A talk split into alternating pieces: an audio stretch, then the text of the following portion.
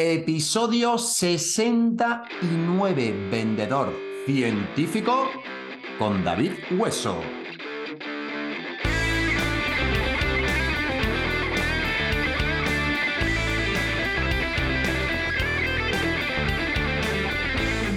Muy buenas, queridísima audiencia. Episodio 69, nada más y nada menos. Estamos llegando al final de la segunda temporada. Que llega el veranito, el cuerpo lo sabe, lo necesitamos y tendremos que hacer un pequeño parón estival, pero no os preocupéis que amenazamos, amenazamos con volver. Y hoy traemos un episodio que a mí me resultó totalmente diferente hablar sobre este tema y supongo y espero que a vosotros también. Vamos a hablar del mundo del sector científico, de la venta a laboratorios y para ello hemos traído nada más y nada menos que a David Hueso. Hola David. Muy buenas Pedro, ¿qué tal? ¿Cómo estás? Oye, que por aquí muy bien, Granada hoy lloviendo. ¿Dónde andas? ¿Dónde andas tú? Pues yo estoy aquí en Madrid, en San Sebastián de los Reyes, un pequeño municipio aquí en Madrid al norte. Bueno, al norte, muy cerca de Madrid capital, pero bueno, se le considera como que está al norte. Pasando calor. Oye, todavía la temperatura respetando, ¿no? Bueno, eh, sí, nublaete que sale, se, agradece que no esté el sol directo, pero ya he oído que para el fin de semana nos vamos a casi los 40, así que no me quiero imaginar allí en el sur cómo estaréis. Bueno, eh, sí, es buena reflexión, que luego nos dicen, oye, estaré acostumbrado. Pues, pues no, no te creas que se acostumbra a unos 45 grados, no. Bueno, David, pues una cosita, antes de entrar en el tema profesional, preséntate un poquito a la audiencia. ¿Quién es David Hueso? Coméntanos algo de, de ti. Pues mira, yo me, me considero un vendedor eh, que ha estudiado química.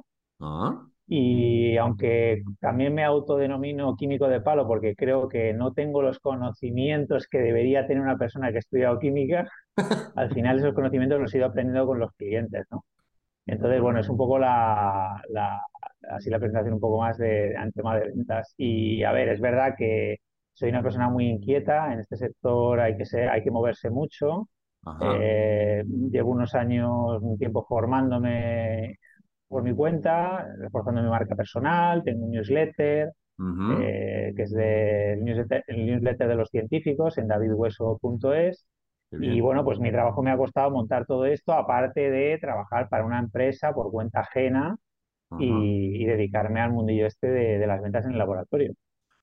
Oye, David, porque comentas, me ha llamado la atención en, e- en este sector. Dices que hay que moverse mucho, porque cambia todo muy rápidamente, va, evoluciona y hay que estar. En otros sectores puedes notar que a lo mejor vaya a otro ritmo, ¿o a qué te refieres en concreto? Bueno, a ver, en principio, eh, en el sector de laboratorio es un sector de ciencia, científico, tecnológico. Luego la tecnología eh, avanza a una velocidad brutal. Lo que hace 10 años se hacía, algunas ocasiones no tiene nada que ver con lo que se hace ahora. Las tecnologías con las que se utilizan, bueno. eh, la capacidad de detección de los equipos, de poder ver cantidades ínfimas, ¿no? De cantidades súper pequeñas en algunos, eh, eh, pues algunos contaminantes o en algunos temas atmosféricos y tal.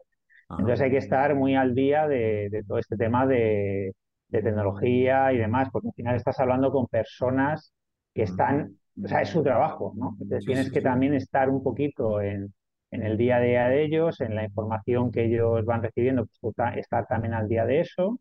Y es, pues eso, es como tú te compras un ordenador ahora, un, un portátil, y mañana ya está devaluado porque ya ha salido uno mejor, ¿no? Sí, Pues eh, en esto de la ciencia es un poco así. Vale, vale. Muy, muy, muy, muy, muy interesante. Oye, eh, David, eh, hasta que llegaste al mundo de las ventas, haznos un pequeño viaje de a qué te has dedicado profesionalmente. Supongo que, que no aterrizaste aquí eh, al terminar la carrera, ¿o sí? Cuéntanos, ¿cómo ha sido ese, Pues ese periplo? Me río porque ni siquiera quería ser químico, o sea, tú imagínate la, la historia, ¿no? O sea, al final eh, el tema este de la selectividad, EVA, ahora que le llaman, pues eh, eh, era un estudiante normalito y entonces pues dije, a ver, ¿qué no me daba para lo que quería, que era biología, y dije, a ver, ¿qué es lo que mejor no te ha sacado en selectividad? Química, pues ahora, pues hago química. Entonces, un poco así como de, medio de coña. Y es cierto que hasta que no empecé, no estaba ya terminando la carrera, no empecé a disfrutar de ella, ¿no?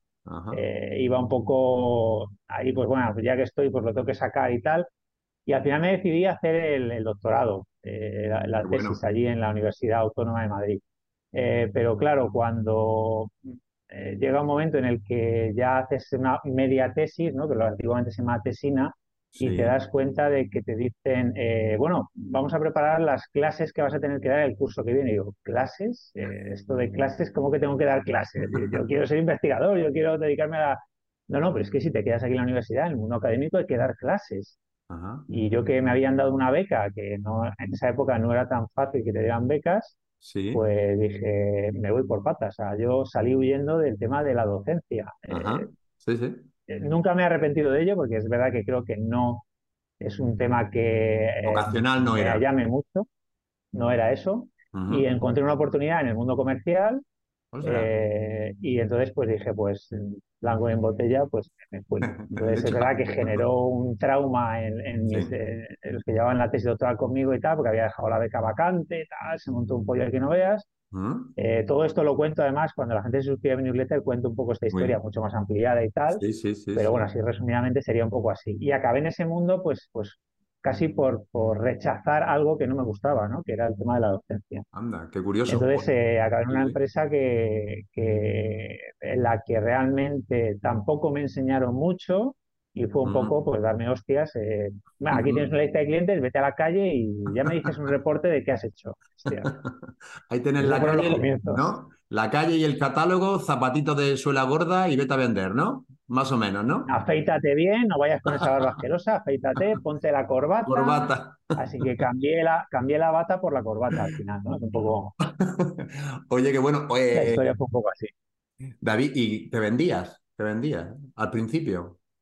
Pues en esa época eh, yo estaba, era una empresa que era distribuidora oficial y exclusiva de una marca estadounidense de, eh, bueno, pues es un poco técnico esto, pero se llama cromatografía, es una eh, separación de, compuestos en una muestra, ¿vale? Ah, Entonces es, el corazón de esa técnica, es este, es, este aparatito que es una, columna, o sea, es una columna de, acero, es pues de unos 20 centímetros en esa época y tal, se mete en un equipo, tú metes la muestra y te separa los diferentes compuestos para saber cuáles son. Esto es totalmente necesario hacerlo en control de calidad en un montón de industrias, industria farmacéutica, industria alimentaria, medioambiental, investigación básica, o sea, es, un equipo, eh, una tecnología que utilizan muchísimas empresas. Entonces, claro, había mucho mercado. Entonces empecé vendiendo eso y ¿qué pasa? Que me mandaron a Alemania una semana a formación.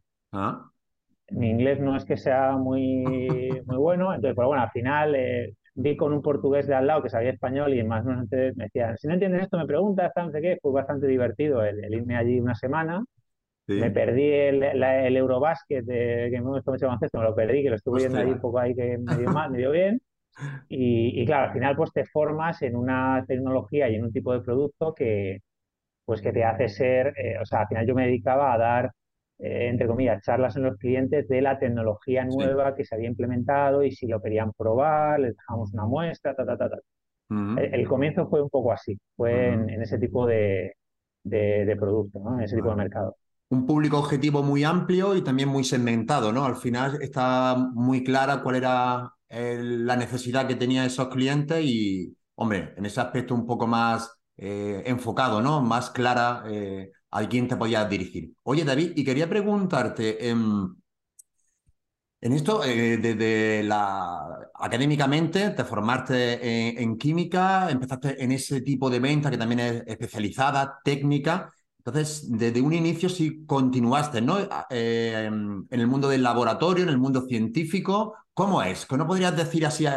sé que esto hay que hacer un poco a, vista de pájaro, a grandes rasgos, ¿no? Pero, ¿cómo es el mundo de, en el, de la venta, ¿no? En el mundo científico. Pues, eh, a ver, es como, eh, eh, al final no deja de ser venta como tal, ¿no? Es decir, igual que vender aspiradoras o vender bolis o, en fin, es, cualquier producto que se venda, la, técnica inicial y el proceso de venta es, el mismo, ¿no? O sea, es, decir que la, la forma de vender no cambia. Lo que sí cambia, y es verdad que en el sector científico es importante, es el tema técnico. es verdad que si no hablas el idioma que habla el cliente, eh, en, este mundo se utilizan muchos acrónimos, polimetil metacrilato, la gente lo conoce como PMMC, o sea, PVC, polivinil, Entonces, si no estás muy metido en eso, es, a veces te quedas un poco fuera de onda y puede parecer que no tienes ni idea. Y yo intento llevar, el, eh, digamos, la venta no al producto en sí, sino a cómo ayudar al cliente o cómo solucionarle un problema que tenga. ¿vale? Ya, ya veremos técnicamente cómo lo solucionamos, pero la idea es un poco pues, que, me, que, cuente un poco eh, cuál es la problemática que tiene o cuáles son sus inquietudes o cuáles son sus proyectos a futuro y sobre eso generar una confianza en el cliente para, para luego pues, seguir trabajando. ¿Qué hace falta conocimientos técnicos? ¿Y la química me ha ayudado? Sí, evidentemente sí. O sea, evidentemente una persona que se meta en este mundo científico, que es, eh, no sé, que ha estudiado administración de empresas, pues tendrá que formarse más fuertemente en la parte técnica, eh, pero al final todos tenemos que tener una base en ventas, ¿no? una, formación en ventas para saber cómo ayudar al cliente en, cualquier sector, eso da igual. Entonces esa parte eh, técnica es, digamos, algo que caracteriza a este sector en cuanto al tema de ventas, que tienes que tener unos conocimientos técnicos relativamente amplios para poder, sobre todo, que el cliente se sienta cómodo hablando contigo a nivel, a nivel técnico. Sí, sí, eh, si ya de por sí hay que enfocarse en la parte técnica que tiene cualquier proceso de venta, pero aquí sí es cierto que hay que mm, hacer más hincapié, además de esto habla mucho y bien mi compañero Ricardo Ramos de esa preparación previa del vendedor, de obviamente hablar el mismo idioma eh, que el cliente que tiene enfrente, pero aquí sí es verdad que esos pequeños detalles como que se perciben más y se puede hacer decantar la balanza a tu favor o, en contra. Oye, David, aquí no tienes competencia, ¿no? Estás solo, ¿no? No hay nada. Estamos solos en el mercado, todo es exclusivo, no hay competencia. Virgen total, ¿no? Para ti. Ese es uno de los problemas, ¿no? Que, bueno, que me encuentro yo y nos encontramos todos los que nos dedicamos a este, a este sector. Hay una problemática y es que eh, un mismo producto, una misma referencia, la puede vender 10 empresas. ¿vale? Hay fabricantes eh, o proveedores que, por ejemplo, son alemanes, por poner un ejemplo, eh, para vender un incubador para microbiología, ¿no? Entonces esa marca no tiene representación en España, o sea, no tiene nombre en España, no hay sede española, por tanto se mueve a través de distribución. Entonces, distribuye exclusivamente. Yo diría que hoy en día eso no existe, la distribución exclusiva.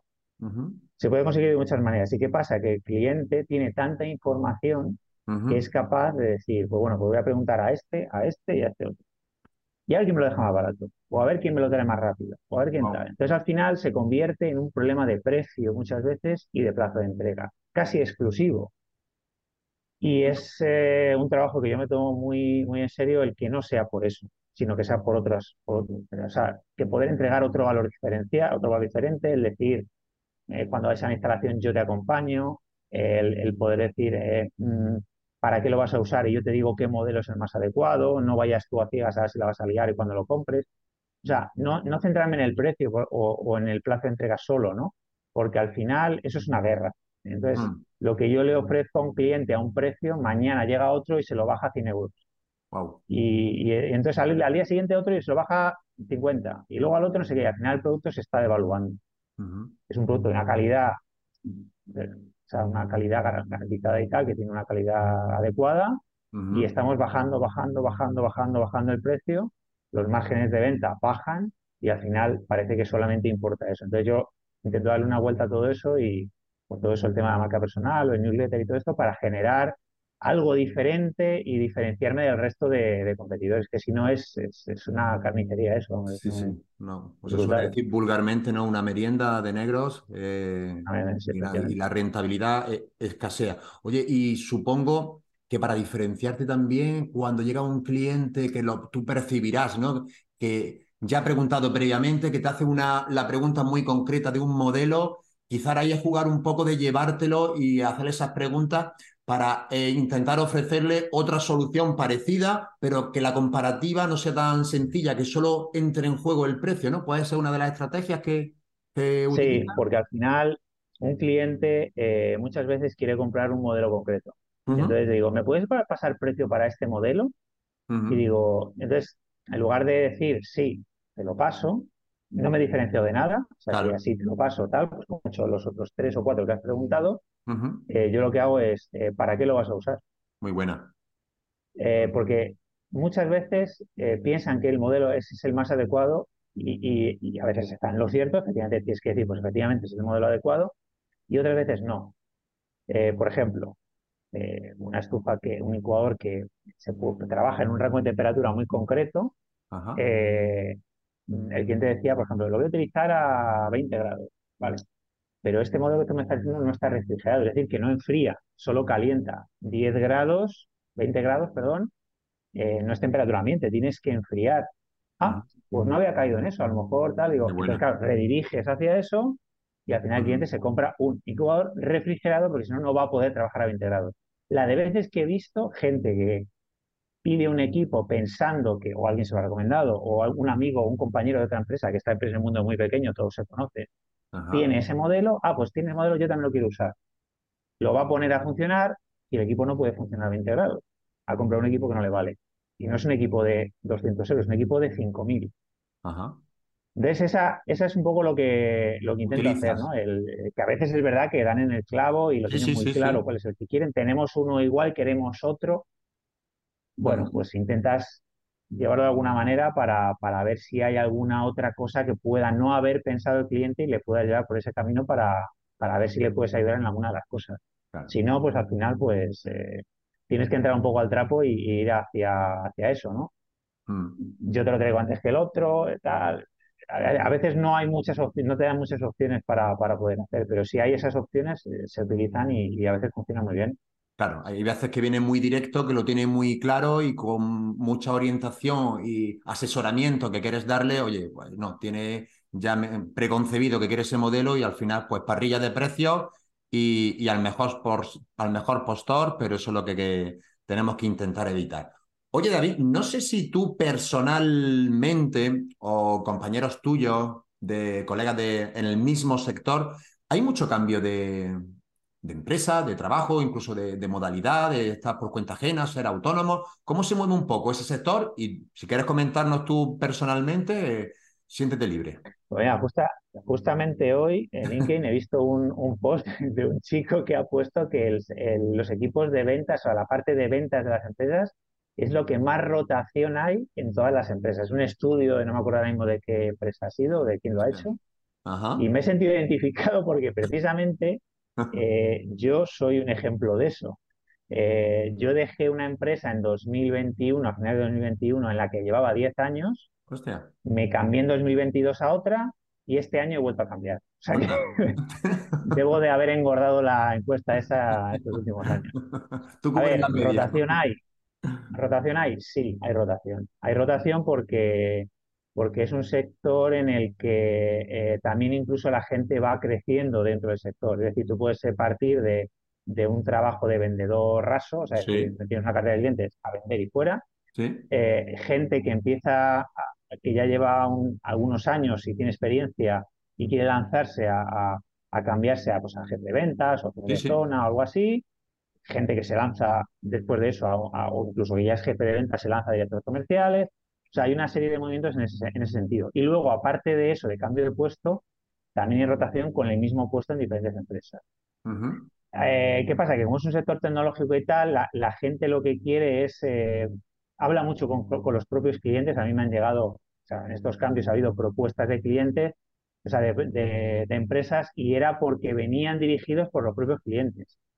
Oye, que me han comentado en algunas empresas que, en mi caso, ¿no? hablar de los demás, pues no lo sé, que, trabajas muy bien, que están contentos contigo, tan serio, nos interesaría, tal. Entonces, ah. hacen como sondeos en el sector, creo que es bastante típico, y entonces eh, eh, deben de hacer una especie de ranking o de un listado y dicen, coño, pues en estas dos, tres o cuatro empresas hay gente que destaca o que los clientes están contentos con esas personas tal, vamos a intentar fichar a este tipo de personas para nuestra empresa. Entonces, al final, pues hay gente que se cambia, gente que no, gente que por temas personales, como en mi caso, pues he hecho los cambios y gente pues que está a gusto en esa empresa, tiene proyección en la propia empresa y no se cambia.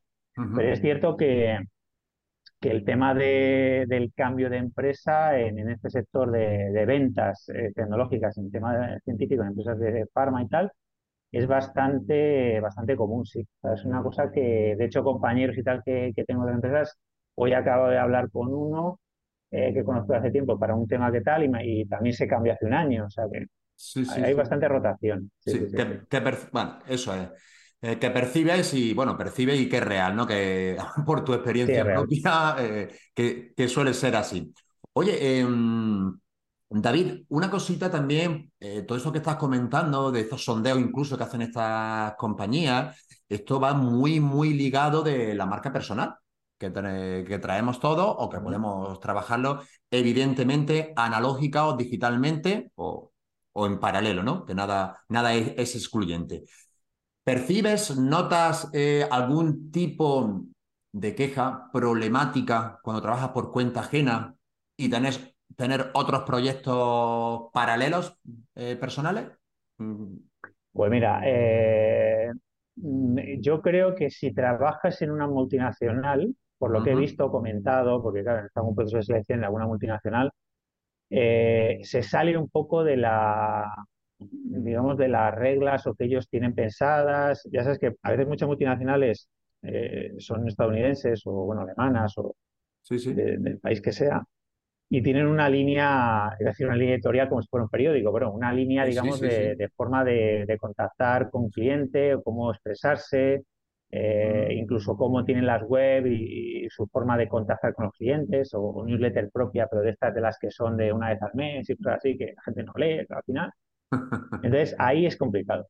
Yo creo que ahí es más complicado porque, eh, sobre todo si la multinacional no es española, porque yo creo que eh, tienen una tendencia a, eh, o sea, no digo que no escuchen ¿no? al empleado, pero como que, o sea, ¿quién eres tú para decirme a mí cómo tengo que hablar yo o qué tengo que hacer? O, que tengo que hacer un newsletter diario o, o, de dos días a la semana, como es el mío, tal. O sea, ¿por qué tengo que hacer eso? ¿Y quién va a hacer eso? ¿Ahora tengo que meter formación en esto? ¿Tengo que meter a gente que me lo haga? Lo veo más complicado. Sin embargo, en empresas más tipo pyme, donde ya también me he movido yo eh, en estos últimos años, eh, si das con, una, con personas, gerentes de la empresa o los dueños de la propia empresa, tienes, digamos, eh, posibilidad de, hablar con ellos directamente, puedes, digamos, convencerles o, o, que barajen esa posibilidad de que tú puedas trabajar en paralelo con, de esta manera. De hecho, donde estoy ahora, pues eh, antes de contratarme sabían que yo ya tenía pensado hacer esto, de newsletter y tal, eh, les pareció bien, pero hay limitaciones, ¿vale? O sea, hay ciertas limitaciones de, eh, pues de, que a lo mejor hay, o sea, que no sea yo el que, o sea, que sea el cliente el que se dé de alta en letter y no lo promocione de alguna manera, eh, que bueno, hay ciertas cosas que, que, no son tan fáciles. Sí. Es verdad que la marca personal, eso es imposible, que nadie te pueda decir lo que dejas hacer con tu propia forma de hablar o, tal, o de dirigirte y tal. Sí. A mí me gustaría hacer más cosas de las que hago. A mí estos correos electrónicos en los que pones atentamente o, o muy señor mío. Exacto, y eso existe, ¿eh? yo pensaba que saludos cordiales, saludos cordiales. Saludos cordiales, eh, atentamente, a sus, ya solo falta decir a sus pies, eh, le pongo la forma. O sea, yo creo que hay que hablar a la gente con, o sea, con respeto, pero coño, la gente no es idiota, o sea, la gente no habla así, parecemos como que eh, la gente nota que estás impostando un papel que no, es el, no eres tú, ¿no? Sí, sí, perdona, perdona que te David, además que se ve mucho en los pies de los correos lo de saludos cordiales, digo, que no conozco a nadie cuando se despide que diga saludos cordiales, pero bueno, que se sigue utilizando. Bueno, continúa, continúa. Sí, o estimado, estimado, tal, no sé qué. O, por ejemplo, una cosa que a mí no, eh, eh, o sea, digamos que es un poco como establecido por la empresa, lo de poner el nombre, el email, teléfono, no sé qué, eh, o sea, link a no sé qué coño, a no sé cuánto, la promoción no sé qué, se genera un par, no imprimas esto por, por, por lo de los árboles, no sé qué, eh, la seguridad, o sea, tema legal, o sea, al final se hace una parrafada de, correo que, lo que pones tú son dos líneas y el resto son 25. Entonces, yo eso, por ejemplo, también me parece que, o sea, no hace falta poner el email si ya te estás escribiendo a esa persona, pues ya sabe cuál es tu correo. O sea, hay, cosas que la verdad que son excesivas, ¿no? Pero esto viene porque la empresa decide que hay que ponerlo así. Sí, sí. Pero bueno, cambiar eso es complicado. complicado. si tienes tu propia empresa es facilísimo, pero si trabajas por cuenta ajena, puedes dar pinceladas, hacer cositas, hacer pequeños logros, pero, pero es difícil. porque se ve como algo, joder, es que todo el mundo lo hace así. Claro, precisamente porque todo el mundo lo hace así, hay que dejar de hacerlo. O yo creo que hay que dejar de hacerlo. Vamos, yo, vamos estoy eh, totalmente eh, de acuerdo contigo que también depende la magnitud de la empresa y unas son más abiertas, otras son más rígidas. Por echarle un capote y medio entenderlo, aunque creo que esto, eh, esto no hay quien lo frene, esto va a llegar cada vez más y, mejor y tendrán que ir abriéndose esas líneas. pues digo, por echarle un, un guiño a las, a las empresas que todavía están un poco cerradas, nosotros antes en la compañía, cuando vestíamos de impecable, de traje y corbata, bueno, pues empezó en verano aquello a ser un poco más laxo y se dejó ir una vestimenta más sport. ¿Qué pasa? Que eso de sport cada uno también lo entendió de una, de una manera. Entonces, claro, se veía, se veía se veían que algunos parecían los futbolistas estos que, no sé dónde habían sacado la ropa. Entonces, por querer entenderlo y justificar algo que creo que, que le va a atropellar la ola como no se suman, como no se sumen a este tsunami, eh, puede ser eso, porque abrir un decálogo o dejarlo todo en el azar del vendedor, pues bueno, hay gente que tiene mucha coherencia, sentido común establecido y, y lo hace bien, pero claro, bueno, eh, no sé, David, si, si lo queremos justificar. El tema, de la vestimenta es otra, el tema de la vestimenta es otra, otra cosa que, joder, menos mal que ha cambiado, porque además es que yo creo que una persona, no sé, no sé si a ti te ha pasado, pero yo voy a una universidad a ver a chavales que están haciendo la tesis, voy con traje y corbata, coño, ya han venido un 85, es que impones. O sea, es que va a decir, hostia, que ha venido aquí a, a pasar una auditoría a alguien o me viene a cojonar.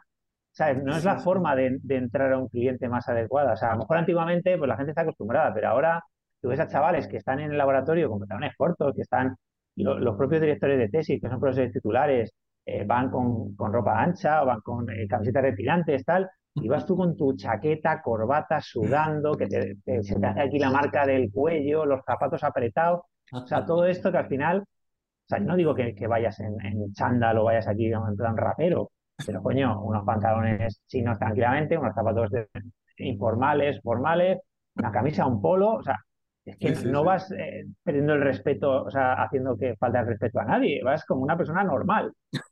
Como estoy ahora, que vamos en un polo tranquilamente, cada uno un color, y encima da alegría y, vas tranquilamente y no, no creas esa barrera que yo creo que se frenaba antes al vendedor, que decía, coño, este tío viene aquí, me impone, ya es algo muy formal, no sé cómo hablarle. Joder, es que si no, no llegas a, hablar con la gente de forma tranquila. Eh, ya sabes que todo comunica y al final lo que estabas diciendo también al principio, hay que hablar en el mismo lenguaje que el cliente, pues también la ropa eh, quiere, tiene mucho que decir. Oye, David, esto es súper interesante, aunque tenemos que, ir acabando, pero aquí hay un tema también que, que supongo que ahí también iremos de la mano. ¿Qué piensas? ¿Qué opinas de, de aquellos vendedores que también se escucha, yo es que llevo 20 años en el sector, que parece eso de formarse. ya sabes que muchas veces decía, oye, tú lo que llevas es un año replicado 19 veces más, pero de evolución nada. El tema de la formación para el vendedor, ¿qué, no, qué, no, ¿qué opinas tú? Bueno, pues básica, aunque soy un ejemplo de, la, de, la, no formación en las empresas donde he estado. Es una pena, eh, me da mucha rabia, me da envidia de la gente que se ha formado y tal, pero lo he tenido que hacer de forma eh, personal, o sea, de forma individual. No, no, he, no he tenido, bueno, sí, perdón, no he tenido formación oficial en las empresas, pero me he pegado a los, a los comerciales, a los jefes de venta, a los que he tenido, eh, como una lapa para aprender de ellos. Es que no hay otra manera. O sea, al final, esa formación, eh, digamos, de un compañero que dices, joder, a ver, ¿quién es aquí quién es el que más vende? Eh, Alberto, pues, Alberto pegado como una lapa un mes entero. Alberto, me voy contigo a visitar, voy a donde tú vayas, vente conmigo. Todo eso es lo que a mí me ha hecho generar mi propio estilo, un poquito de Fernando, un poquito de tal, un poquito de no sé cuándo, y vas generando tu estilo. Pero claro, evidentemente, si viene una persona de fuera, mm. te agita, te toca las pelotas, te molesta y te dice cómo se dice hacer las cosas, eso, perdona, se hacía hace 20 años, como ya ser un cliente, te va a mandar la mierda, pues puede molestar a la gente. o sea, a mí me, vamos, me fascinaría que me pasara eso. De hecho, estoy luchando por eso. Eh, pero claro, eh, eh, hay gente que a lo mejor le molesta, dices tú, gente que ya 20 años, joder, pues yo he vendido y voy muy bien. Y he vendido bien, ¿y cuánto facturas? Tanto, joder, pues sabes que podría facturar un 50% o un 100% más. Sí, sí utilizando otras técnicas que no sean las de tomar café. hay mucha gente que es, venga, vamos a tomar café y hablamos de negocios. Ya, eh, hay otras formas. O sea, y luego es eso, que la gente, el, clásico del vendedor, ¿no? Que tiene mucha labia, tal, ese es el, gran problema del vendedor, el que tiene mucha labia. El que más habla es el que menos vende. Al final es lo que tienes que hacer es escuchar. Escuchar activamente al cliente y no pensar si luego te vas a otro corriendo o tal. Esa es la forma de, hacer las cosas bien. Mm. Entonces, bueno, pues eso, si hay alguien que te ayuda externamente, que ayuda a todo tu equipo y todos nos vamos de la misma manera, iremos todos en la misma dirección y será más fácil, no que uno se forme con otro. Tal, Yo me he hecho un máster, yo es que me he hecho no sé qué, yo es que tal. La mejor manera es hacerlo con todos los vendedores de la empresa, todo el equipo comercial. Eso es básico, o sea, es obligatorio. Obligatorio. Oye, pues querida audiencia, estáis escuchando a, a, David, fijaros lo que dice tan potente de que él ha buscado la formación por su cuenta, bien de manera más reglada o menos, también pegándose a eso de como una lapa, como una esponja, que tenemos que ser eternos becarios, de estar con la gente que crece, que hace las cosas bien, que tiene un, un buen eh, proceso de venta y modo de trabajo. Yo le digo, David, el café productivo. Eh, eh, invitar a café, a alguien que lo esté haciendo bien, que lo esté petando y oye, y decir, oye, ¿cómo lo estás haciendo? Y sé humilde y por regla general, lo más normal es que te, te, diga cómo lo estás haciendo. Así que esa es también una, una estrategia que, que te ha hecho crecer, tener esa marca personal también que tienes. Oye, David, y cuéntanos entonces, eh, ¿dónde tienen que entrar para suscribirte a tu newsletter? Que tiene que ser la caña, ¿no? supongo que súper divertidas también. Hombre, hay alguno que me manda un mensajito muy agradable, en plan, he dejado mis clases de mindfulness por la mañana para leer tus emails, cosas así, son muy agradables de escuchar, ¿no? Entonces, a ver, hay gente que, como siempre, eh, hay gente que esta mierda, esto es spam, esto no sé qué tal, eh, no me interesa, perfecto, eso que está funcionando, eh, eso que está yendo bien, y gente pues que te agradece y se agradece, ¿no? Es decir, que hay gente que le interesa, que le cuento pues anécdotas, cosas que me pasan con clientes, en, familia, cosas que veo por la calle, cosas que, historias, eh, noticias. Le doy una vuelta, eh, me gusta mucho el tema cómico y tal, también me gusta bastante darle una vuelta hacia el humor y tal, para reírnos un poco. Y luego, pues, eh, evidentemente, vendo. O sea, me vendo a mí mismo, vendo mis productos, vendo mis servicios y, vendo lo que, lo que hago, que es lo que me dedico, que es a vender. Entonces, todo esto está en davidhueso.es. O sea, es muy sencillo, es mi nombre, todo seguido, davidhueso.es. Ahí te das de alta tienes un pequeño texto para ver si te interesa o no suscribirte y si te interesa, pues te, metes. Si no, pues te das de baja y dan amigos, no hay problema. Ah, entiendo, David, una landing muy sencilla, lo que has comentado, davidhueso.es, ven un poco la descripción de, de, la misma, te suscribes y ¿qué periodicidad tiene la newsletter? Pues escribo eh, dos días a la semana. Eso que lo has comentado, cierto. dos días siempre a las siete y media de la mañana. Estoy ahora mismo lunes, jueves eh, mi idea es ampliarlo para molestar a más gente, para que la gente se queje más todavía. Y, esa es la idea, o sea, estar, eh, estar en la bandeja del cliente para, estar presente y que la gente pues, se, divierta también, ¿no? que tenga un correo divertido, cortito de leer, en uno o dos minutos, se lo lea y, y arrancar una sonrisa y diga, pues oye, este chico Merece la pena. bueno, pues lo dejaremos también en las notas del episodio. David, me ha encantado charlar contigo. Espero que nos crucemos este año otra vez en el Sales Summit, en el Congreso en Madrid. Allí estaremos en noviembre. A ver, a ver. Sí, sí, espero, espero. Bueno, pues David, lo dicho, eh, un abrazo enorme, que siga así, dando, dando caña y siendo ese vendedor científico de palo. ¿Eh? Oye, pues algunas palabritas para despedirte de la audiencia. Pues nada, simplemente pues que, nada, que los si hay vendedores escuchando este, este episodio, pues que se animen, que, vean que la formación es una de las herramientas más importantes, que se peguen a compañeros que, estén en los puestos más altos de venta de su empresa, que aprendan y, básicamente pues que esa es un poco la línea, que tengan su propia marca personal, si pueden hacer newsletter y, tener web y todo esto, pues es muy interesante que trabajes por cuenta ajena, que esto es importante. No hace falta ser emprendedor, tener empresa para poder hacer estas cosas. Hay limitaciones, pero hasta donde se pueda llegar, pues hay que hacerlo. Y, nada, pues... Eh, y que se suscriban, que se suscriban a la newsletter. Que se suscriban en davidhueso.es. Bueno, pues querida audiencia, nos escuchamos en el 70 previo a nuestras vacaciones y David, un abrazo enorme. Oye, un abrazo, Pedro. Nos vemos en las redes, pero pronto que nos veamos en los bares. A ver, también, eso también. Un abrazo muy fuerte. Venga, un abrazo. Chao, chao. Adiós. Chao.